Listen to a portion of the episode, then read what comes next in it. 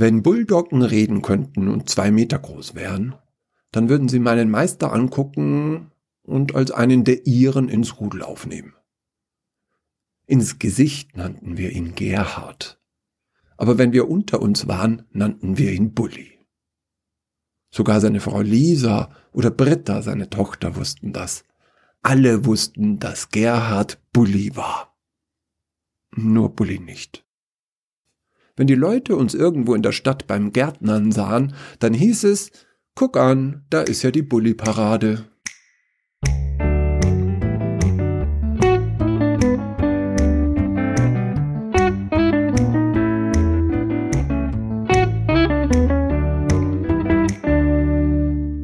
Im Frühling hatten wir im Stadtpark zu schaffen. Seit Bulli ein Haus mit Ausblick auf den Park gekauft hatte, waren wir hier oft zugange. Es war noch nicht acht Uhr morgens und ich hielt mich am Rechen fest, damit ich nicht umfiel, sollte ich einschlafen. Da kam eine Frau in einem silbernen Jogginganzug in den Park und begann in Zeitlupe Kung Fu gegen einen unsichtbaren Gegner. Das ist Tai Chi, du Nase, sagte Franz. Das ist die neue, meinte Bulli. Die neue ließ sich nicht dadurch stören, dass wir vier Gärtner sie angafften. Sie hatte ihren Rucksack, eine Aldi-Tüte und eine zusammengerollte Decke auf der Parkbank abgestellt und tanzte da vor ihr Tai Chi. Wären ihre Haare nicht schneeweiß, würden die Bewegungen ihr Alter nicht verraten. Wie die neue? fragte ich nach. Na, ne neue Pennerin halt, antwortete Bulli und spuckte aus. Ich wusste nicht, dass Buxtehude überhaupt Penner hat. Oh Mann, du musst echt noch viel lernen, mindestens ein Dutzend. Und im Stadtpark hängen sie besonders gerne ab.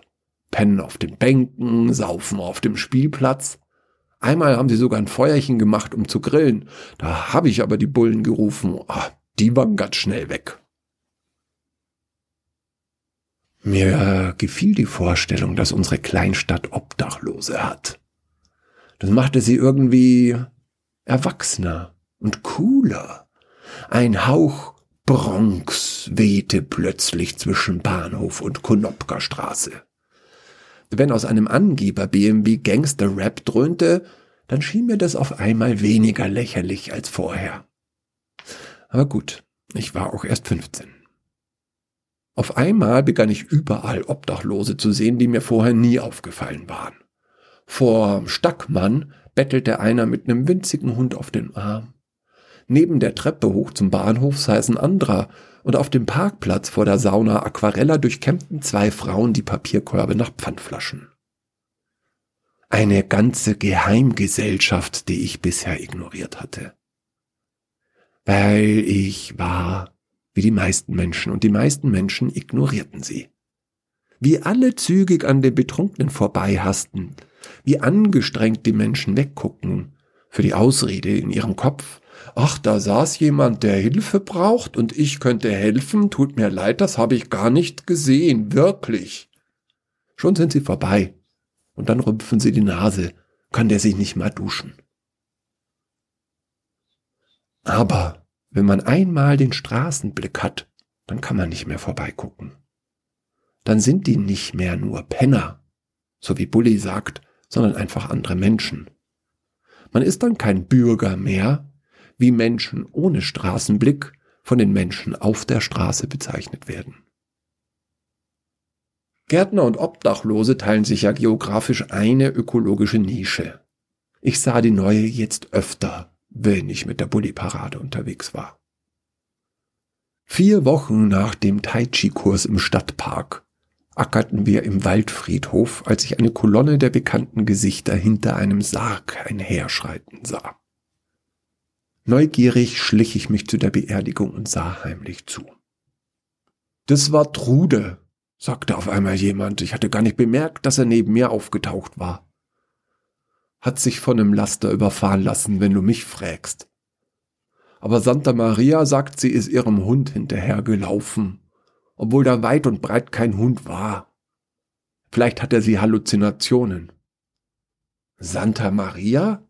Nee, die Trude natürlich, sagte er und nippte an seiner Dose Hemelinge. Ja, ich meine, wer ist denn Santa Maria? Und er zeigte auf die Frau, die gerade eine Rede hielt. Es war die neue. Derselbe silberne Trainingsanzug, dieselben langen Haare. Die sagt, wir wären alle psychisch krank und nur obdachlos, weil wir allen egal sind. ist natürlich Quatsch. Ich bin nicht krank. Ich bin freiwillig auf der Straße, musst du wissen. Ich könnte auch ein Scheißbürger sein, aber ich brauche die Freiheit. Ich nickte, aber ich glaubte ihm kein Wort. Santa Maria war meistens im Stadtpark zu finden. Sie hatte Zettel mit ihrer Nummer ausgehängt. Für ein paar Euro ging sie mit den Bürgerhunden Gassi. Bulli, der sie von seinem Garten aus beobachtete, erzählte immer, sie würde im Park den Müll aufsammeln. Einfach so und in ihrer Bauchtasche ein Entenküken großziehen, das von den Eltern verstoßen wurde. Ein Mädchen, das mit dem Fahrrad auf dem Split gestürzt war, hatte sie getröstet und ihr ein Pflaster aufs Knie geklebt. Das war die Kleine von einem hohen Tier aus der Verwaltung und der spendierte einen Kasten Bier, den er vom Hol ab den Obdachlosen in den Park liefern ließ. Als eine junge Mutter ihren Kinderwagen mitsamt Kind im Park vergaß, kümmerte sich Santa Maria um das Baby und sie gab der Polizei eine genaue Beschreibung. Innerhalb von drei Stunden waren Mutter und Kind wieder vereint und ein Lokalreporter hatte eine schöne Story für das Tageblatt. Da war dann ein Foto von der Neuen mit dem Baby im Arm. Maria S. Punkt und die kleine Amelie stand darunter gedruckt. Immer mehr Geschichten und Gerüchte von der wohltätigen Obdachlosen verbreiteten sich in Buxtehude. Eine barmherzige Samaritanerin mitten in ihrer Stadt, das gefiel den Bürgern. Einige entwickelten den Straßenblick. Mehr Münzen landeten in mehr Hüten und Händen als zuvor. Frau Busch vom Marktkauf ließ sich ablichten, als sie den Obdachlosen einen Stapel Decken vorbeibrachte. Das fand Nachahmer. Jemand von der Altstadtbuchhandlung brachte Bücher, Bäcker Weiß höchstpersönlich Wurst und Käsebrötchen, und ein Doktor untersuchte alle kostenlos.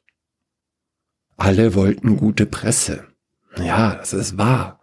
Aber auf der anderen Seite ist ein Brötchen ein Brötchen und eine Decke eine Decke. Niemand verscheuchte die Obdachlosen mehr, wenn sie eine Nacht auf einer Parkbank verbrachten keiner beschwerte sich, wenn jemand vor ihrem Laden bettelte.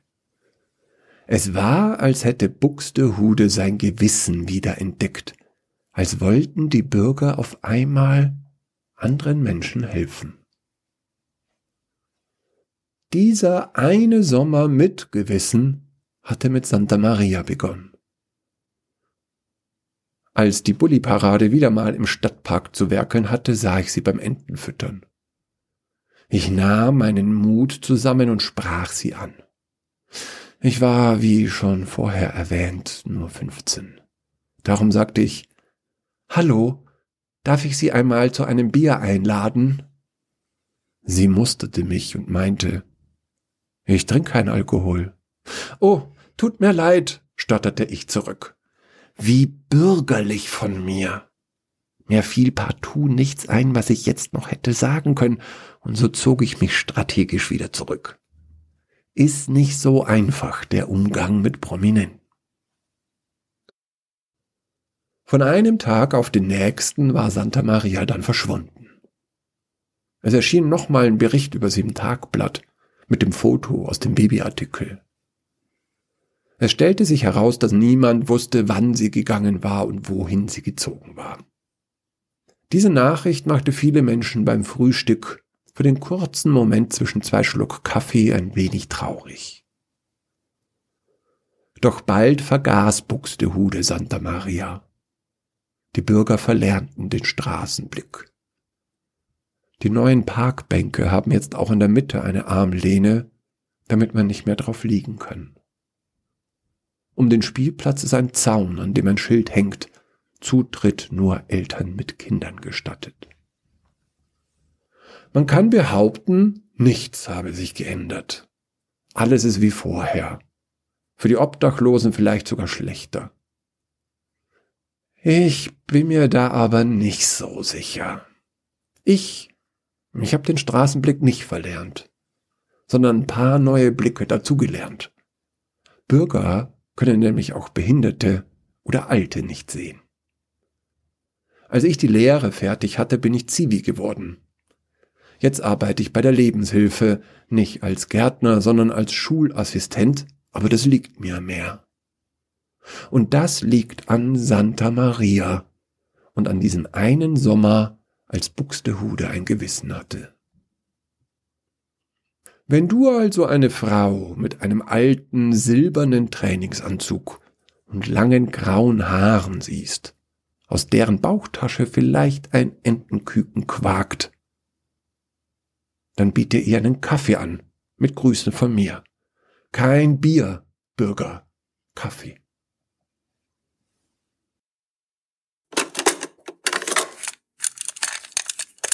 Also sind wir dann jetzt Bürger oder? Klar sind wir Bürger. Wir haben ja eine Wohnung. Nein, aber ich meine, sind wir jetzt schlechte Bürger? Also sind wir jetzt richtige Bürger? Oder Cheeseburger. Oder haben wir den Straßenblick? Ah, ich weiß nicht. Ich glaube, unser Ort Bobingen verfügt nicht über Obdachlose. Ich habe hier noch nie so richtige Obdachlose gesehen. Nee, ich glaube, dafür ist die Gemeinde einfach noch zu klein. Wir könnten das ja mal ausprobieren, wir zwei. Könnten uns ja mal als Obdachlose, ich wollte gerade sagen, verkleiden. Wir müssen uns eigentlich überhaupt nicht verkleiden. Wir, schauen einfach, wir können einfach so rausgehen. Ich bin in meiner Schlafanzughose.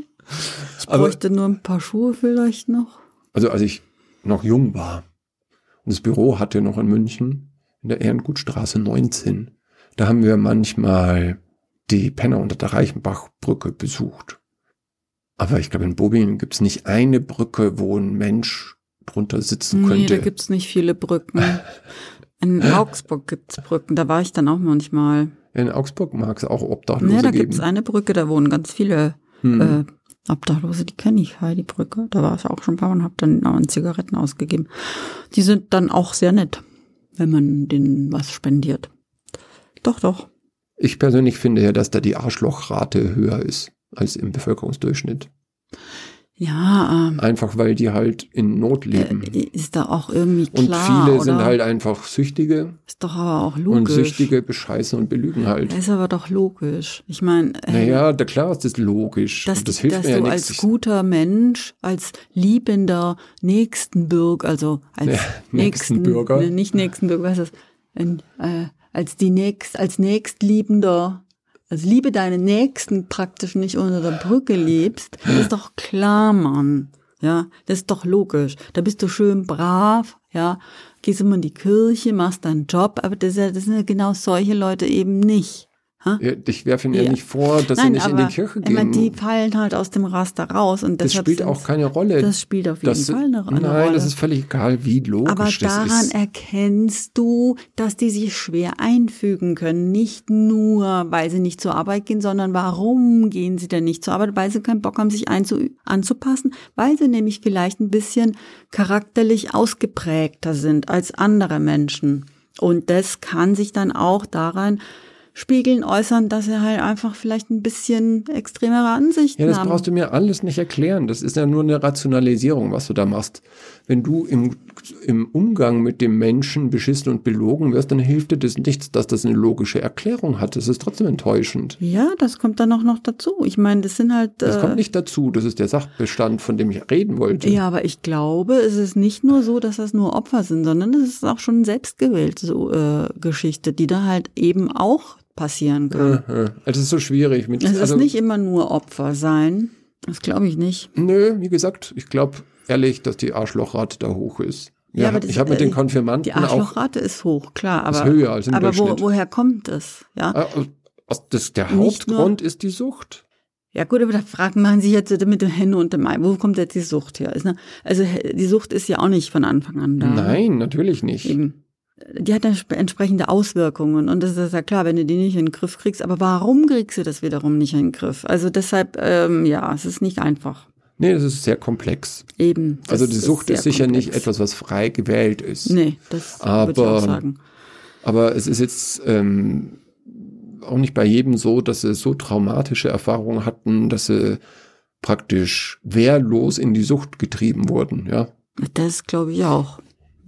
Also die von der unbedingt sein. Bahnhofsmission haben zu mir und den Konfirmanden, wo ich jedes Jahr war mit den Konfirmanden der Bahnhofsmission in München, gesagt, es besteht kein Grund, da muss keiner draußen übernachten, wenn er das nicht will. Mhm. Aber die wollen das nicht. Und das liegt daran, dass in dem, woran liegt es, du nix Ja, zur also Weise, red weiter. Ich will nichts, habe extra nichts gesagt. Red weiter bitte. weil die sich halt gegenseitig so scheiße behandeln. Trotzdem ist es einfach so, dass wir da einen, einen Gutteil unserer Bevölkerung neben der bürgerlichen Gesellschaft einfach sich selber überlassen. Also die Maßnahmen, die wir da ergreifen, finde ich, reichen nicht. Die haben genau die gleiche Diagnose wie, wie wir oder wie ich zumindest. Die haben auch Anpa Anpassungs. Die haben auch Anpassungsstörungen und PTS, posttraumatische Störungs. Nee, P, was ist das? Nein, die haben nicht alle PTBS. Also auf jeden Fall haben sie Anpassungsstörungen. Anpassungsstörungen, das ist die niederschwelligste psychologische, psychiatrische Diagnose, die es gibt. Die hat Das- jeder. Die wollte ich gerade sagen, die hat jeder. Und die, Die Tatsache, halt- dass du durch die Tür gehst in eine psychiatrische Praxis, bedeutet, du hast Anpassungsstörungen. So ist es. Und die haben es halt auch vielleicht ein bisschen ausgeprägter. Nein, wir, wir sollten, müssten halt mehr Leute bezahlen können, wie die Leute in der Bahnhofsmission, die sich tatsächlich um solche Menschen Mhm. So kümmern. es. Und das haben wir halt nicht. Nee. Weil das ist trotzdem alles nicht irreparabel. Es gibt irreparable Schäden auch, wie die, wie die äh, Santa Maria sagt. Ein Großteil von den Leuten, die da landen, haben auch schwerwiegende psychiatrische Diagnosen. Ja, aber auch da fehlt natürlich die Fürsorge. Ja, du kannst halt bei uns einfach wirklich unten durchfallen. Ich habe einen Musiktitel rausgesucht. ach was. Mhm. Und der heißt Santa Maria. Aber nicht, Maria. wie hießen die Boys? Da, da, da, da, Wie hießen die denn? Roland Kaiser. Nee, der hat es gecovert.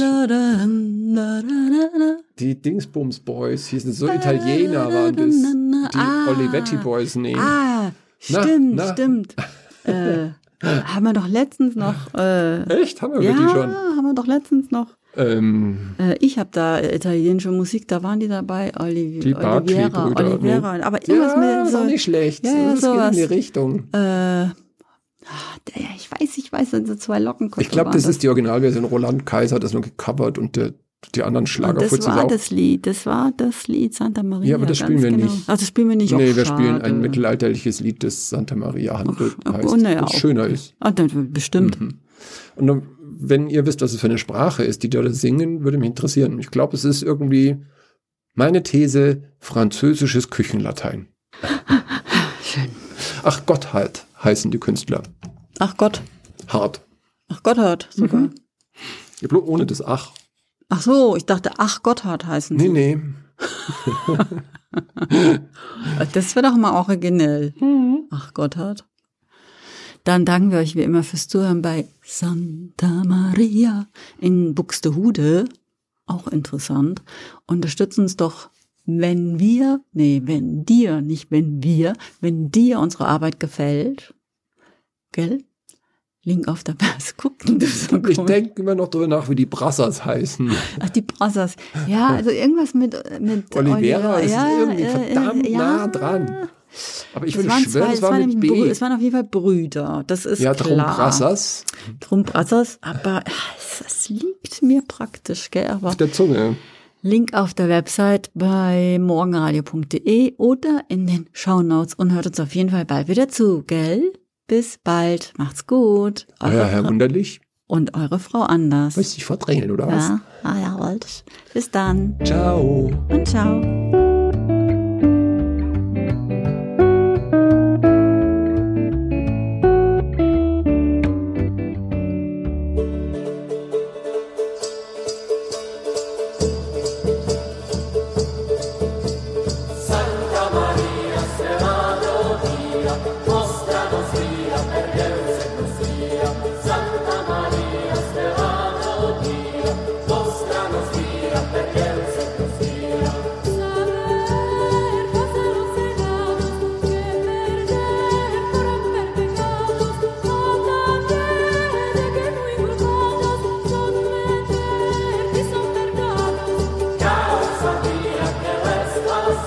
Fire.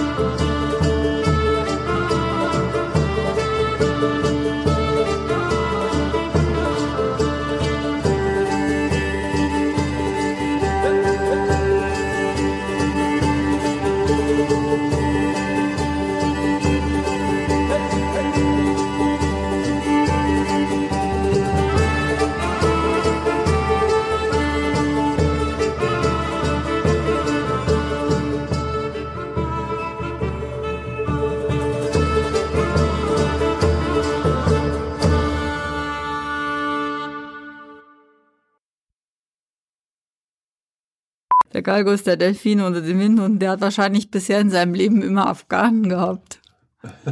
Oder Farsol. Das sind ja die, die allerdöfsten überhaupt. Das stimmt. Stimmt, weil echt. Ich weiß. Aber ich sage ja, der hat wahrscheinlich immer nur Afghanen gehabt. Deshalb meinte das wahrscheinlich. Delfin, so ein Quatsch, echt. Voll Es tut lustig. mir echt leid, lieber Billy, aber du bist kein Delfin. Du bist mehr so ein Thunfisch, würde ich sagen. Hey, Thunfisch ist bestimmt intelligent. Das stimmt. Vor allem, die können irre schnell schwimmen. Ah, der Billy kann auch schnell laufen. Das stimmt. Das kann er stimmt. wirklich. Das ist wahrscheinlich Also wirklich das, der Thunfisch. Das kann er aber wirklich.